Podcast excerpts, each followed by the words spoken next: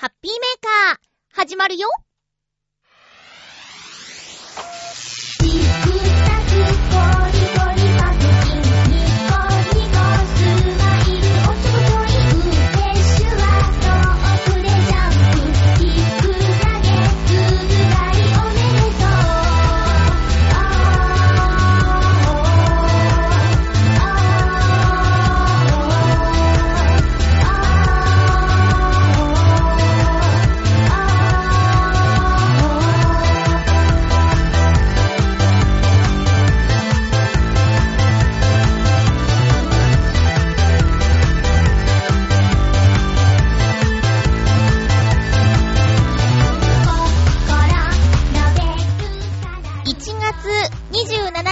まゆっちょのハッピーメーカー。この番組は、ハッピーな時間を一緒に過ごしましょうというコンセプトのもと、ショアヘヨ .com のサポートでお届けしております。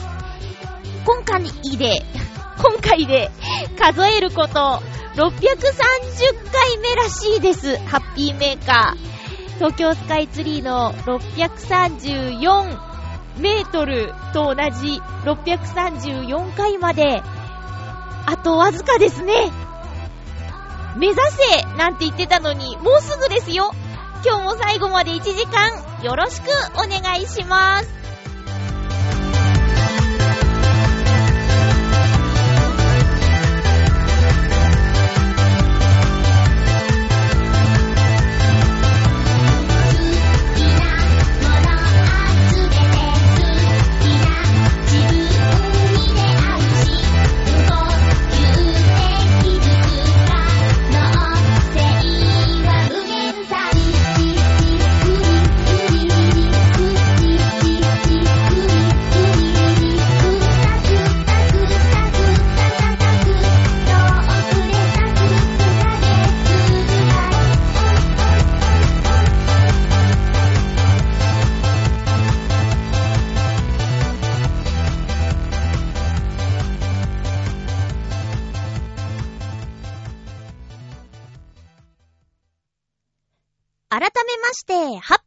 まゆちょこと、あませまゆです。1月最後のハッピーメーカーですけども、えー、私のスケジュール的な感じで言うと、ノートンノーツの何年ぶりかのライブまで、あと4日というタイミングの更新のハッピーメーカーです。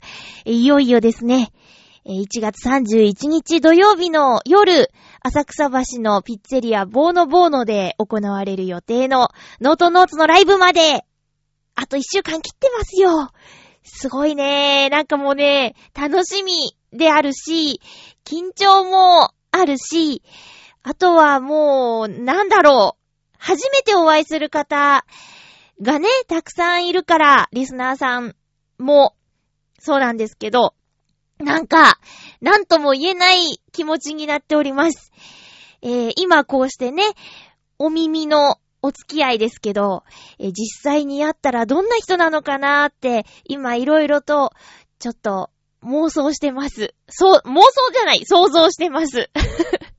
もちろん、久しぶりに会う方もね、いるんですけど、それもね、楽しみだし、いやー、どうなるのかなー練習やってますよ。ノートノーツの合同練習。それぞれの練習はもちろん、えー合同の練習は、本番までにトータルで1月入ってから3回やります。あともう1回本番直前にリハーサルが予定されてるんですけど、私たちの練習はね、あのー、なんでしょうね。楽譜とかないから、きっちりここをこう合わせましょうっていう明確な答えはないんですよ。で、やってみて、こっちのがいいかなとか、まあ私はあの、普通に歌うだけなんですけど、相方リーダー伊藤良太くんが、俺ちょっとここハモっちゃおうかなとか、そうやって肉付けがどんどんされていくんですよね。ただ、問題なのは本番で、俺ハモろうかなっていう部分を覚えてるかどうかっていうところが、えー、心配であり、なんでしょう。そう、生物的なね、感じがあるんですけどね。譜面があれば、あ、ここはハモるところだっていうのが目に見えてわかるし、二人ともが認識ができるんですけど、な、いい意味でも悪い意味でも、なんとなく感が半端ないんでね。えー、ただ、その、りょうたくんの演奏が、毎回変わるんですよ。なんでしょう。それこそ、アレンジというか、まあ、アレンジ大きくは変わらないんですけど、ちょっとした、えー、ピアノの音色が加わったりとかいうことが結構あって、で、それにね、私は驚かないように、どんな演奏をされても、歌い続けることはやめないようにしないとというのは思ってます。あとね、あまりに素敵だと笑ってしまうんですよ。なんか嬉しくなって。うん。あのー、モチベーション上げるためと、あと自分の歌を、えー、確認するためと、なんとなく、こうしよっかって言ったのを残しておくために、練習風景を録音していたんですよ。で、それを今、移動中とか、何かそういう時間があるときは、いつもノートノーツの練習風景を聞いているんですけど、なんかね、なんでしょう？面白いね。あの、すぐね、こんな詩よく書けたねとか、このメロディー俺よく思いついたなとか、なんか、作曲、または作詞の、えー、思い出話とか、あと、いい歌だねーって言い合ったりね。ひどいユニットなんですよ。でも、自分たちの作品を愛してないと、聞いてもらう人に素敵に伝えることも、またね、できない、できなくはないけど、なんていうかな。自分の作品をいいと思ってないとなかなか素敵に表現するのも難しいんじゃないかなって思うので、そういう面では、土台はしっかりしております。自分たちの作品を愛しておりますのでね。ええそれを、私たちの表現で、あのー、お客さんが気に入ってくれたらいいなーって思います。押し売りとかはね、良くないけども、私たちが楽しんでそれを見てくれた方が一緒にそういう気持ちを味わってくれたら大成功、最高っていうのを目指してます。力まないでね。うん。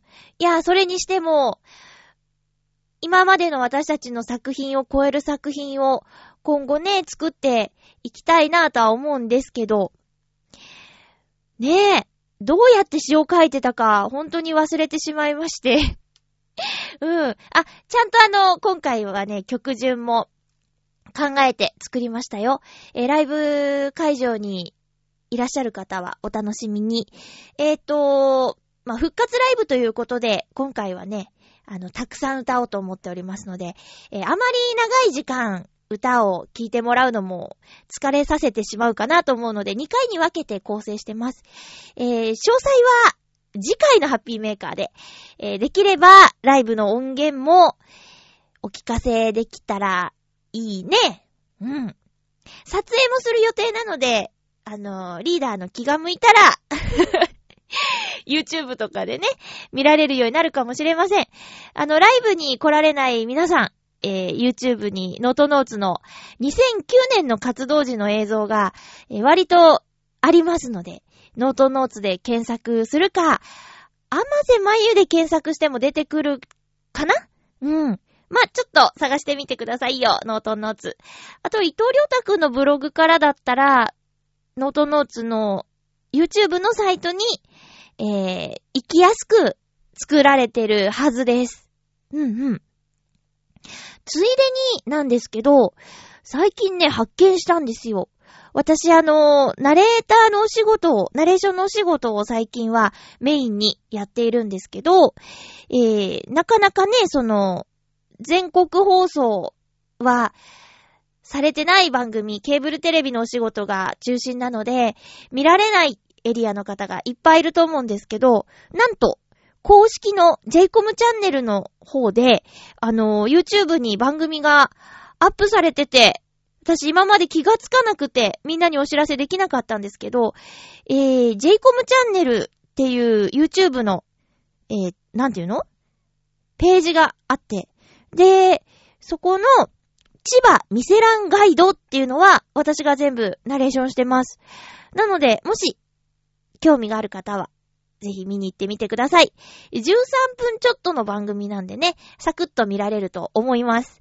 え出演している木村一輝さんという方がね、あの、あの方もナレーションもしているんですけど、すごくいい方でね、何度かお会いしたことあるんですよ。一輝さんって珍しい名前ですよね。うん。千葉ミセランガイド、ぜひご覧ください。他にもね、スマスタ TV っていうやつが、あの、サイト上で見られるようになってたり、あと、デイリーニュース千葉っていう番組のお店紹介の、えー、担当をしているんですけど、そのコーナーも、なんか YouTube で見られたり、あと、えー、改札千葉茨城行きっていう番組の、なんでしょう。これは、えっ、ー、と、うーん、お店とか、その、団体の方がやったのかな？なんか乗ってて それ、あのー、ね最近 CM でよくやってるダメなやつだと思うんですけど やっちゃダメなやつなんですけどね。まあ、見ようと思えば見れるよっていう感じですよ。はい。えー、そんな、そんな感じです。あ、ノートノーツのライブの話でした。えっ、ー、と、会場にいらっしゃる方は気をつけて来てくださいね。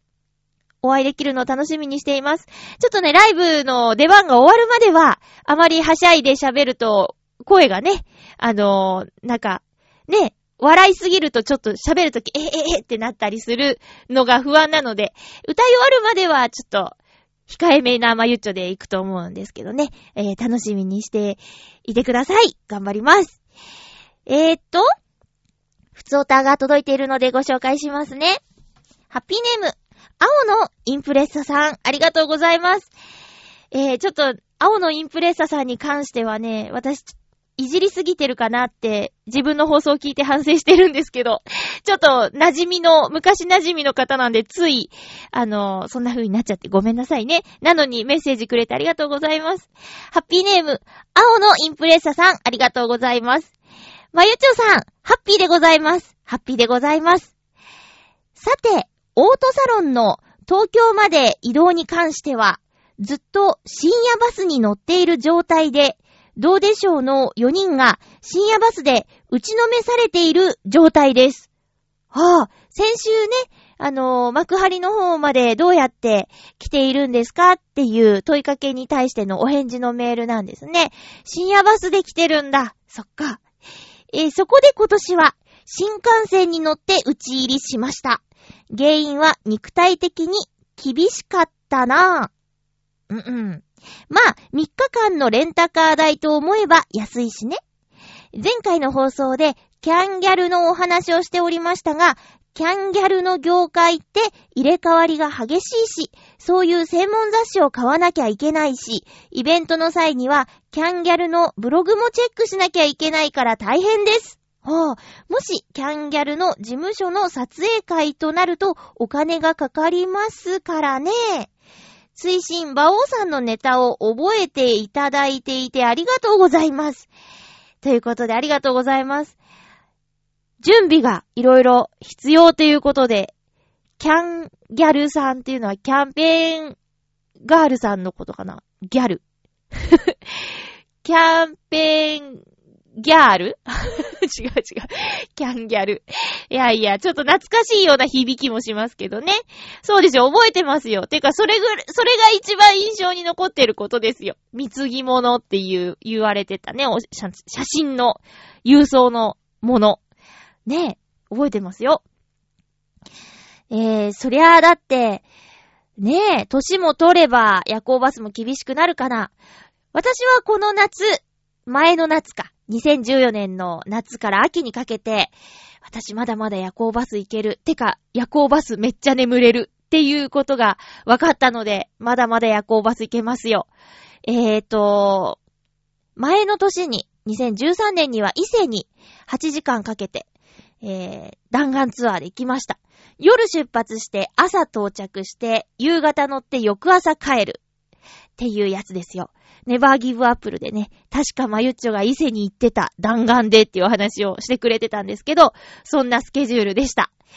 十分、あのー、神社、お寺巡りができたのでね、えー、おすすめです。ぜひゆっこちゃんには芸能の神様、サロメ神社に行ってほしいな。で、サルタヒコ神社の中にあるんですけど、そこで芸守りを買って、えー、身につけててほしいなぁと思っております。ぜひ行ってくださいね、ゆこちゃん。夏しちゃん、ぐいぐい連れてってあげてください。おかげ横丁のね、赤福氷を食べるには、やっぱり9月の末までに行った方がいいよね。6月ぐらいからですか？詳しいリスナーさんが確かね、いたはずなんですよ。私たちにおすすめしてくれた人がいましたよね。カズさん元気してる？最近どう？ニッコリさん元気してる？聞いてる？かな？いや、なんかライブに来てくれたからさ、どうかなと思ったんだけど、今回はね、連絡いただけずっていう感じで、元気ですか？ちょっとたまには、呼びかけをしてみようと思いましてね。青のインプレッサさんは、新幹線。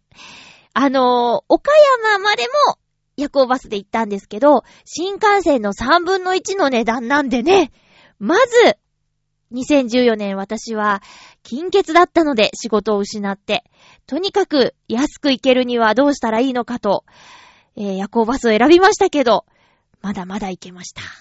しかも何？最近は、ね、フラットシート、まあ、完全なフラットではないにしても、相当横になれるようなゴージャスな夜行バスもある中、3列シートもある中、普通の観光バスで岡山往復に2回しましたからね。それでも体大丈夫でした。ただ、あの、枕をね、買いましたよ。飛行機とか、長距離移動に使う、えー、空気で膨らませる、この字型の枕が、すごく良かったです。あれがあるとないとじゃ、全然違ったと思います。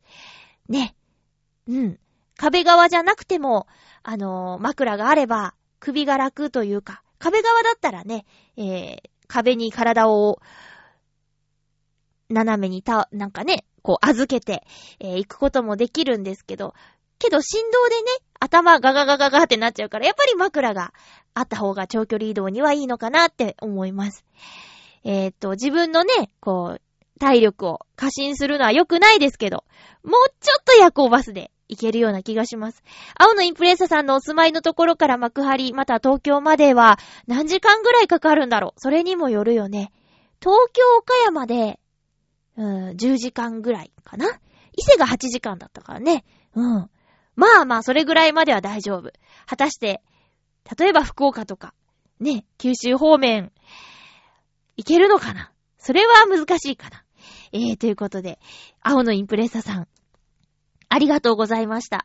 新幹線乗れる人は、リッチだなって思う。まあ、レンタカー代に比べたらっていうことでしたけどね。えー、メッセージどうもありがとうございました。ということで、じゃあ、コーナー行きましょう。今日はね、テーマにたくさんお便りが届いているんです。ハッピートークそう。今日は普通た少なめのテーマ多めっていう珍しいパターンですよ。まずはハッピーネーム。悩むんですけどね。悩むんですけどね。コージーアットワークさん、いきますね。まゆっちょハッピー、ハッピー？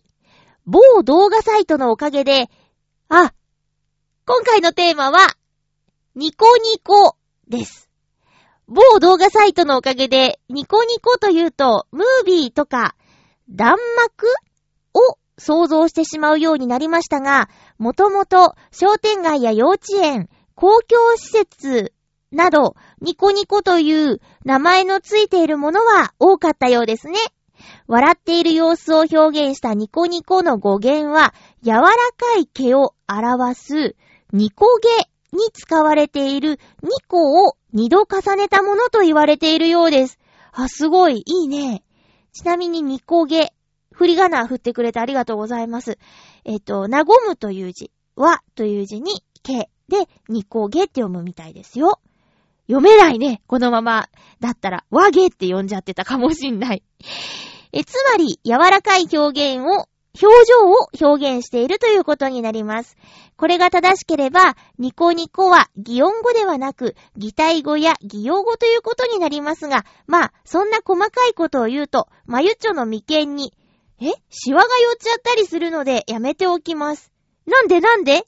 オノマトペって擬音語と擬態語を合わせたものを言うんですよ。だから全然、そう、擬態語でいいんですよ。なんだなんだ？え、学生時代、今の時期は、新年度の部活でレギュラーが確定するかどうか、ビクビクものでした。そこでみんなでやる練習の他に、隠れてやる闇練などをよくやったものです。たまに同じポジションの先輩に練習しているところを見つかると、なんだ、闇練か、頑張ってるなぁ、などと、普段怖い先輩がニコニコと声をかけてくれたりしていましたが、生実家、怒られるより、ニコニコされている方がよっぽど怖い気がしたのは内緒です。では、生実家って、方言かな？え？え？え？生実家ってなんだろう？あ、面白い。生実家怒られるより、生実家。うん、えー、ありがとうございます。そうなんですよ。オノマトペってね、擬音語、擬態語合わせたもののことを言う、そうですよ。えー、諸説あるのかしら。ね。えー、ニコニコ、動画サイト。私ね、そっちは、ほとんど見たことがないんだよね。なんか、何かで、そう、友達と見たときに、字がすっごい出てきて、怖い怖い怖い怖い怖い怖いってなったんだ。うん。けど、あのー、なんだっけな。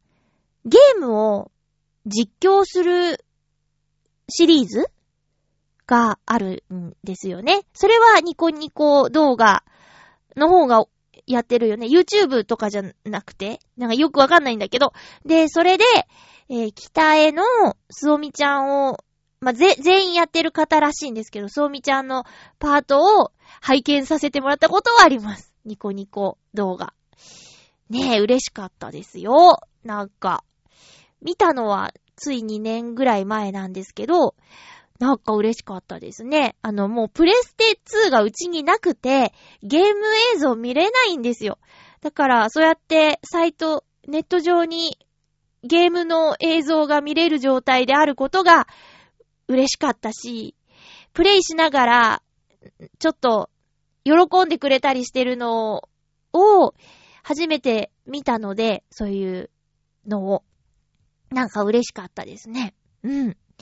えーと、コージアトワークさん、ニコゲの、ニコニコ。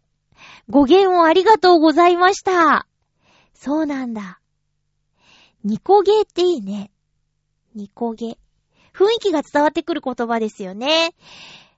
続きまして、ハッピーネーム、フクロのキスさん、ありがとうございます。まゆちょさん皆様、ハッピー、ハッピー。今回のテーマ、ニコニコについて、えー、っと、思いつきません。苦笑。発想力が乏しくて、申し訳ありません。それでは、ありがとうございます。本当に律儀ですね。私はこういう丁寧な袋のキスさんからのメールを読んでニコニコしました。あの、今回は読めるようにしようと思って。あ、袋のキスさんからメール来た開いた調べる字がないぞみたいなね ありがとうございます。なんか、無視が一番悲しいじゃん？だからさ、あの、こうやってね、ないですって送ってくれる人は珍しいんですけど、すごく嬉しいですよ。ありがとうございます。私をニコニコさせようと思ってこういうメールを送ったんじゃないかなって解釈をしました。メッセージありがとうございます。続きましては、ハッピーネーム、たけのこさん、ありがとうございます。まゆっちょハッピー、ハッピー。ニコニコと聞くと、やはり、笑顔が浮かびますね。うん。それも、ニコニコの場合、子供の笑顔のように、純粋さと明るさを兼ね備えた、爽やかな笑顔になると思います。僕の場合は、ニコニコではなく、なんでニヤニヤしてるのと突っ込まれることが多くて、よく枕を濡らしています。ニコニコ微笑むのって難しいですね。笑い。それでは。面白い。はぁ。ニヤニヤしてる風に見られちゃうんだ。まあ、どの、どっちにしても笑顔は笑顔ですからね。泣いちゃうんだ。まあ、言われたらショックですよね。ニコニコプーンって知ってる？なんだっけ？ニコニコ島がありまして、ニコニコ仲間が、ね。私と同世代の人、また前後の方は、えー、それを見て育ったよねよねよね。教育テレビで夕方朝やってた、えー、番組ですよ。今なーに今何？グーチョコランタンとか？そういう、そういうやつよ。教育テレビ。お母さんと一緒っていう枠の中で、キャラクターが出てくるんですけど、だいたいこの話で、えー、世代がわかるです。このキャラクターが、ジャジャマル、ピッコロ、ポーロリーだったら、同世代ですね。うん。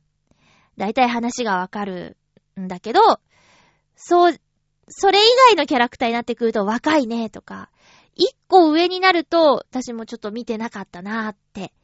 で、なんだっけな、あのー、そのジャジャマルピッコロポロリのキャラクターはすごくわかりやすくって、えー、まあ、威張ってるジャジャマル、ピッコロは女の子唯一、ペンギンね、ちなみに。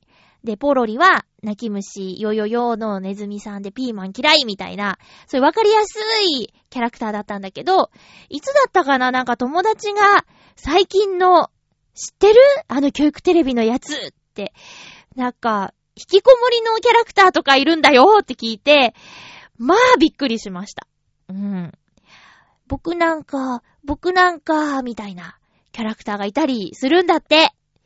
時代を反映してるのかなねえ、どうなんでしょう。まあ、今見てる人って言ったらお父さんお母さんとかね、なってる人は、えー、改めて今のそういう教育番組とか見てるかもしれませんね。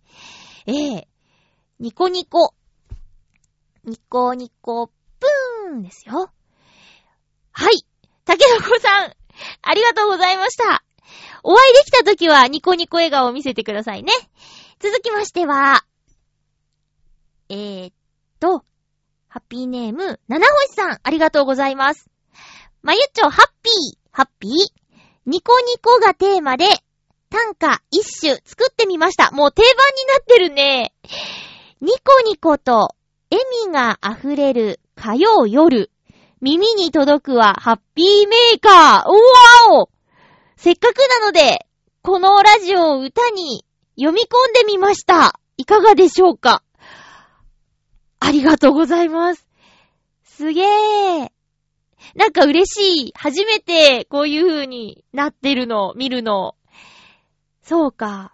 やっぱり自由なんですね。ハッピーメーカーっていう英単語が入っても違和感がないんだもん。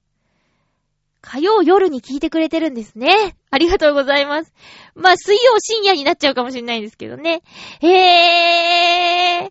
七星さん、ちょっともう定番化してる、七星さんが書きにくいオノマトペとかあんのかな？難しいっていうのとかあんのかな？何でもできちゃうね。いや、ありがとうございます。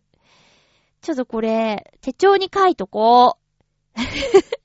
ニコニコと笑みが溢れる火曜夜、耳に届くは、ハッピーメーカー。いやー。ありがとうございました続きましては、ハッピーネーム、きよきよさん、ありがとうございます。まゆちょさん、ハッピーハッピー。今週のテーマ、ニコニコといえば、魔女の宅急便で、お、私好きなやつ、キキが初めて街に降り立つワンシーンが思い浮かびました。印象を良くしようとニコニコしてましたね。うん。僕は最近、あまりニコニコしてないかもですね。今を感謝して生活しないといけませんね。ではまた。はぁ何？ちょっとキヨキヨさん大丈夫？メール確認しました。あ、ライブの日を楽しみにしています。健康に気をつけていきますね。きよきよさん来てくださるんですよ。皆さん。ね遠くから。いやいやいやいや。え、ライブで会えたらニコニコしましょうね。そればっかり。そうなんだ。何？お仕事大変なんですか？最近あまりニコニコしてない。そうか。そうか。まあ、気づいてるからなんとかなるよ。ね。もう、そん、そんなことにも気づけないぐらいにもうパンパンで、日々こなすことに精一杯でっていう方よりは、なんとかなる希望があると思うんだ。うん。僕最近あまりニコニコしてない。から、ニコニコできるようなところに行ってみようとか、ね。魔女の宅急便は私がこういうことをするきっかけになった作品なので、めちゃめちゃ思い入れあるんですけど、あの、見返すたびに感じることがあってね。そうね。もう13歳の危機が知らない街に降り立って、最初が肝心、笑顔よ、笑顔ってね、じじに言うんだよね。そうなんだよ。13歳で、私の13歳そこまでいろいろ考えて行動してたかなとかね。独り立ちするって、すごいなとかね。うん、思いました。ええー。きよきよさんも魔女の宅急便好きなんじゃない？あの、グーチョキパン店っていうね、パン屋さん出てくるし、パン屋さんのシーン結構あるしね、キキが店番したりとかね、無口な店主が危機のために看板焼いてくれたりね、看板パン焼いてくれたりとかいろいろエピソードがあるもんね。えー、ライブに来ていただけるということで、パン屋さんのお話とかも聞かせてくださいね。当日楽しみにしています。風邪などひかないように当日会いましょう。きよきよさんありがとうございました。続きましては、ハッピーネーム、ブルユニさん。ありがとうございます。まゆちょうハッピー、ハッピー？私のニコニコ。やっぱり、息子、子供かな？すっかり会話もできるようになって、ますます可愛さが増してきた感じです。一人、おもちゃで遊びながら、いらっしゃいませーとか、出発進行ーとか聞こえてくるとニコニコしちゃいます。息子が通園している保育園の子供たちも可愛くって、遊んでいる姿を見ているだけで、やっぱりニコニコしちゃいます。子供が生まれるまでは、子供ってそんなに得意じゃなかったんですが、変わるもんですね。そうなの？そうなんだ。息子がこれからどんな男になっていくのか本当に楽しみです。ブレユニさん、ありがとうございます。そうか、変わるんだ。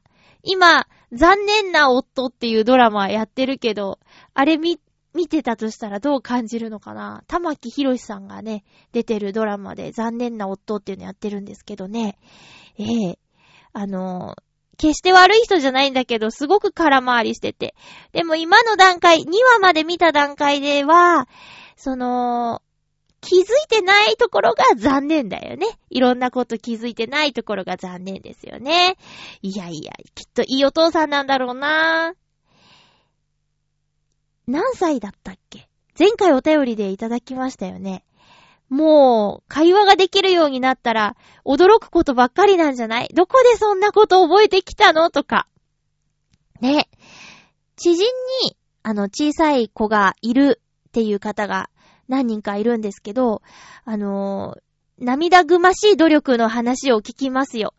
例えば、えー、ディズニーランドとかディズニーシーに行きたがる年頃の子供たちって、あの、行きたいんだけど、長時間並ぶのって大変じゃないですか。で、人気のあるアトラクションだと、2時間、3時間と待ったりしなきゃいけないんですよ。で、えー、子供に人気の映画、トイストーリーが、あのー、題材のアトラクションがあって、で、ディズニーランドには、バズ・ライトイヤーのアストロブラスターっていう、あの、的をレーザービームで撃つゲームがあって、で、ディズニーシーには、あの、トイストーリーマニアっていう、これまたあの、的当てゲームがあるんですけどね、このトイストーリーマニアがめちゃめちゃ人気ですごく並ぶんだって。だからね、子供たちには、あの、CM が流れても、これは、東京のじゃないよっ、まだできてないことにしてあるんですって話を聞いたときに、あらあら大変だなーって。で、同じ家族の方が、あの、妖怪ウォッチをずっと隠してきたんだって。けど、子供のコミュニケーションに悪影響が出始めてるみたいだって、あの、夫婦で話し合って、ついに妖怪ウォッチを解禁したとか、そういう話をね。見せなきゃいいってもんでもないじゃないですか。例えば、妖怪ウォッチ。だって幼稚園とかでさ、みんな、妖怪の仕業だとかってね、言うてて。で、その会話に入っていけなかったら、えー、知らないのみたいになったらかわいそうだもんね。そういうのとかも大変そうだな。大変って思わないのかな楽しいとか思うのかね。いやー、私にはまだわからないなー。まだとか言ってる場合じゃないんですけどね。そうそう、あの、妖怪ウォッチをついに見ました、私も。何の時かな？何かあの、待ち時間があって、で、身動き取れなくて、で、あの、ソフトバンクを使ってるんですけど、私。そこの動画サービスで、ウーラっていうのがあって、で、ウーラで、妖怪ウォッチ配信されてて、1話から見れるんですよ。で、1話を見たところ、めちゃめちゃ面白かったです。あの、てっきりジバニャンと最初に会うんだと思ってたら、そうじゃなくて、ウィスパーっていう、執事だとかいう妖怪がね、まずは、主人公の男の子と一緒にいることになるんだけど、このウィスパーがね、喋る喋る。喋る喋る喋るで。面白い。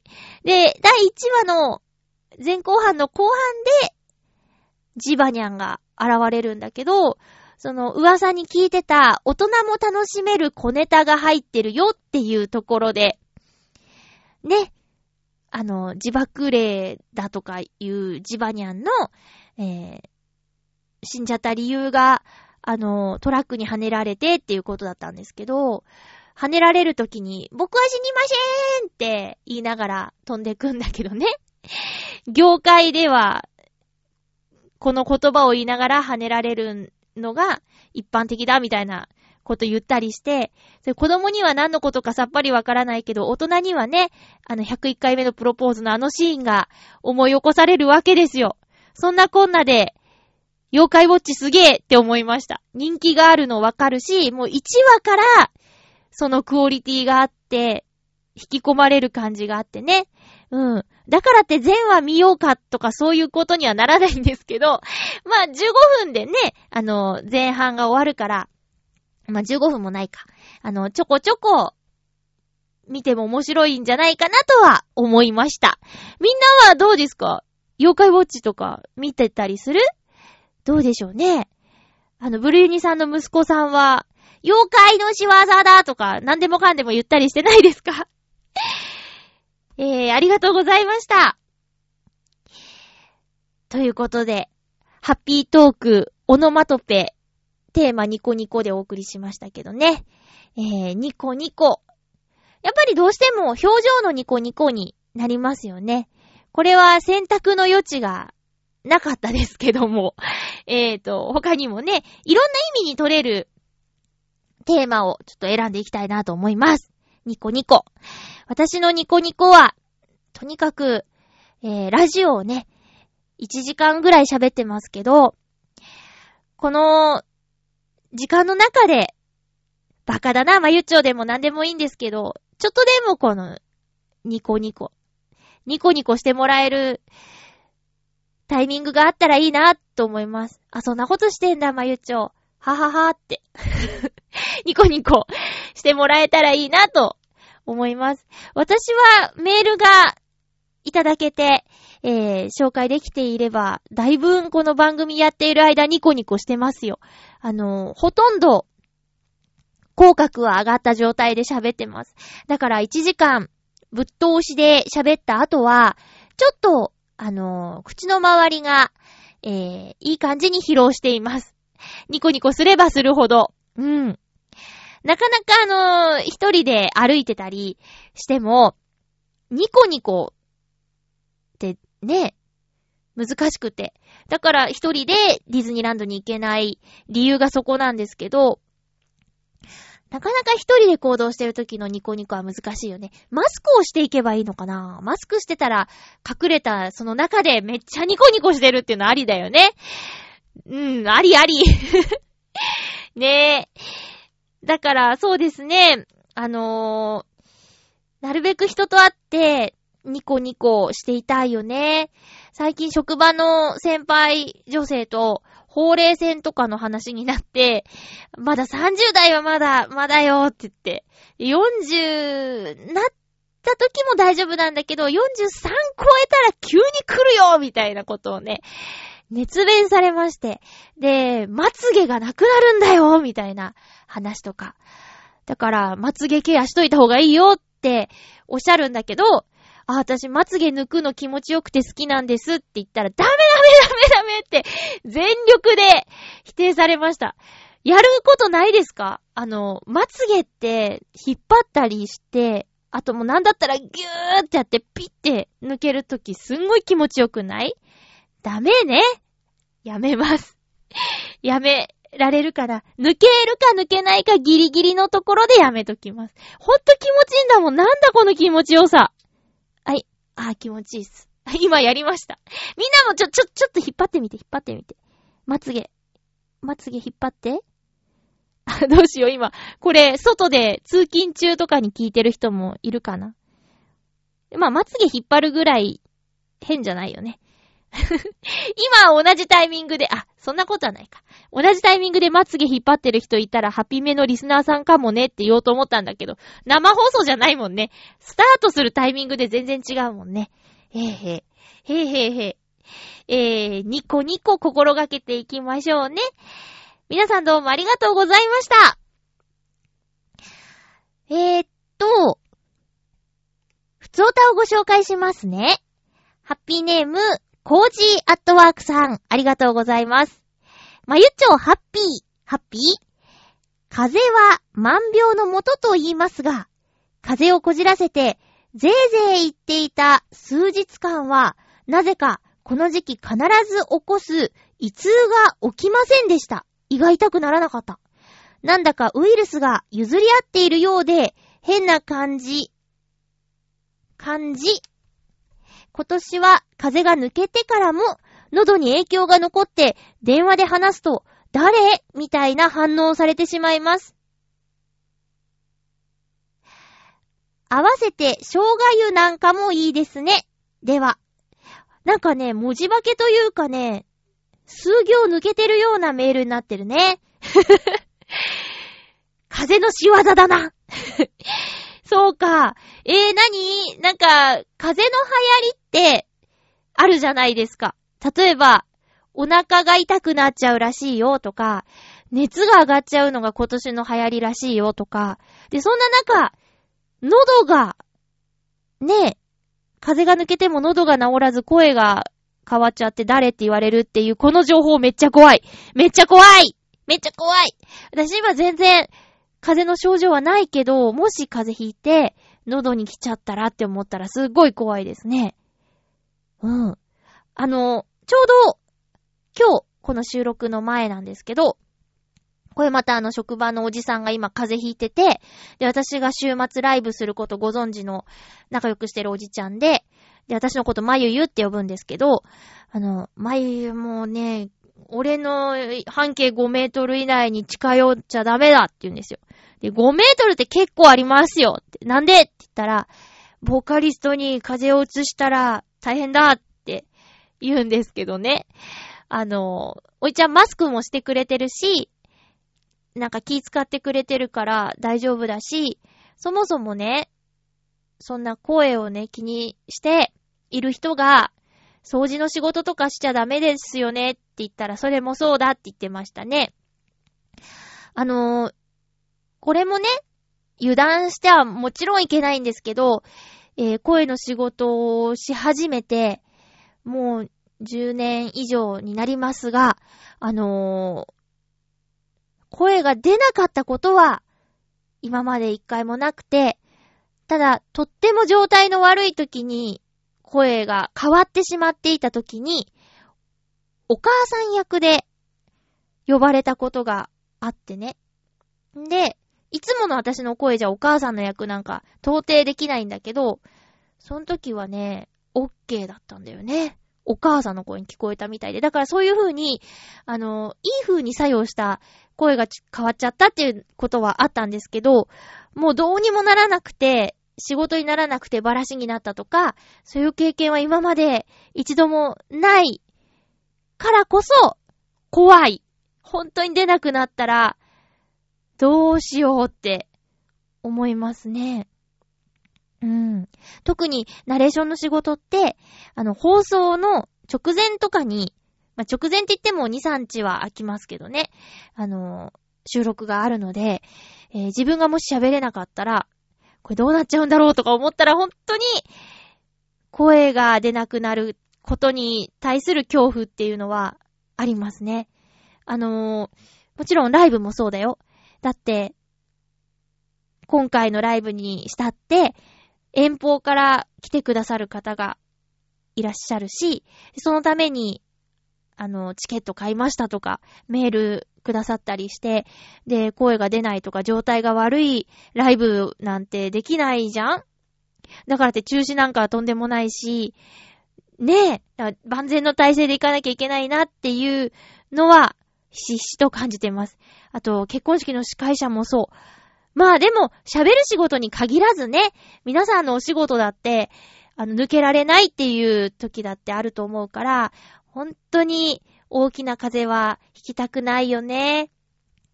インフルエンザの予防接種についても、予防接種したのに、インフルエンザになっちゃったみたいな話をよく聞いていて、えー、何聞かないの？って思ってたけど、最近何かのテレビで見た話によると、あのかからないようにする予防じゃなくて、悪化させないために、予防接種を受けてる人と受けてない人の違いは、インフルエンザになった時、どれぐらい激しいかっていうことらしいって聞いて、なるほどと納得したんですよ。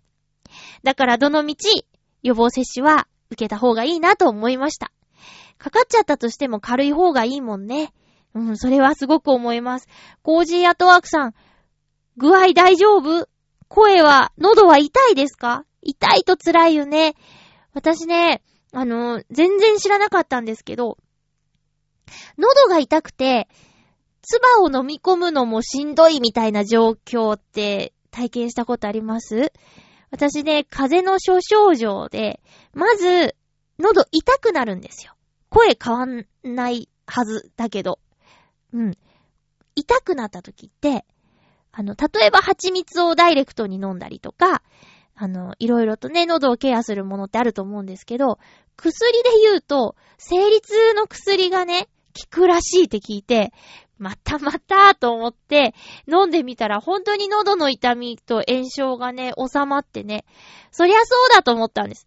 あの、ロキソニンっていう種類の薬があるんですけどね、これ、歯医者さんとかでももらう薬なんですよ。で、例えば抜歯した後とかの痛み止めで処方される薬なんですけど、これがね、喉の痛みにも効くそうですよ。うん。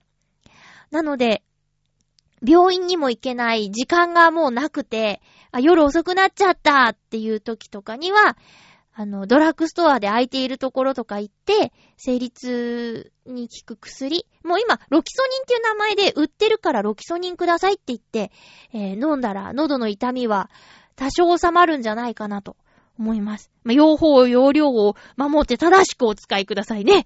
気をつけて使ってくださいね。私がね、内科で言われて衝撃だったんですよ。うん。あの、その薬効くんですよって言われてね。確かに。私には聞きました。コージアトワークさんお大事にしてくださいね。前回さ、お便りをたくさんいただいたので、あのー、全然私の、なんていうか、あのー、出かけてきた話とか、できなかったんですけど、もう、過ぎてしまったことなんですけどね。東京ドームで行われたふるさと祭り東京っていうイベントに行ってきたんです。先週、先々週の木曜日になるんですけどね。一日中雨が降ってた日なんですけど、これがね、とっても楽しかったんですよ。あのね、どんなイベントかっていうと、東京ドームの、えー、通常野球をプレイするグラウンドのところに、日本全国の、えー、ご当地グルメが大集合してね、屋台がずらーっと並んでる状態。あとは、日本のお祭りが、見られるっていうゾーンがあったり、私が行った時には、ゆるキャラグランプリなるものが開催されてて、あの、ゆるキャラが、走ったり、走れないんだけど、まあ走ってる感じで、えー、イベントがあったりとか、踊ったりとかっていうのをやってたんですよ。で、ゆるキャラグランプリは、あの、テレビでよく目にする各地のゆるキャラが来ててね、なかなかの見応えでした。千葉県からは、チーバくんが参戦してましたよ。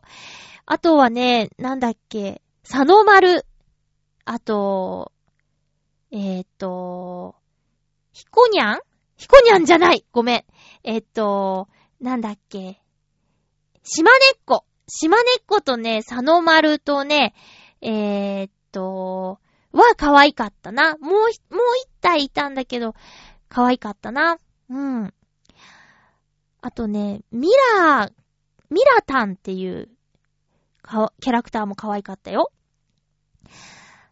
くまモンも来てたしね。くまモンの動き激しかったなそ、そんな、そんなゆるキャラグランプリがあったり。